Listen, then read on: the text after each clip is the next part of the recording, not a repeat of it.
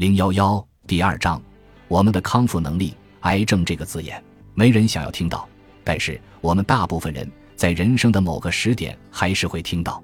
它也曾牵涉到我自己的几位家人。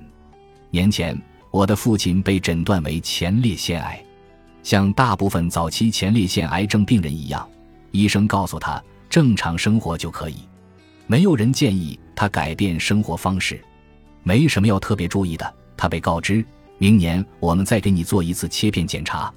即便是在二零零八年，艾里森和我也知道，这样的说法跟不上最新研究成果。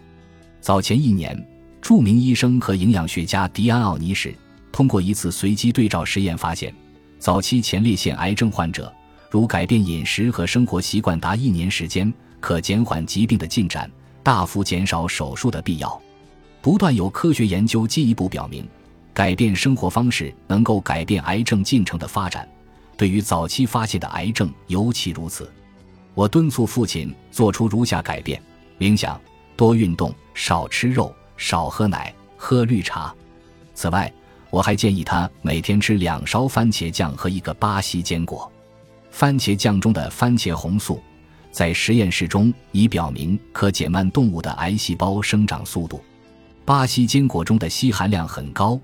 已有多项研究表明，硒这种微量元素可降低前列腺癌症的风险。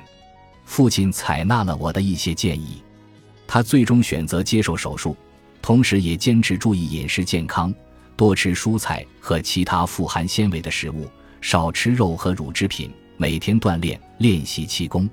如此，他得以保持身体健康和乐观的心态。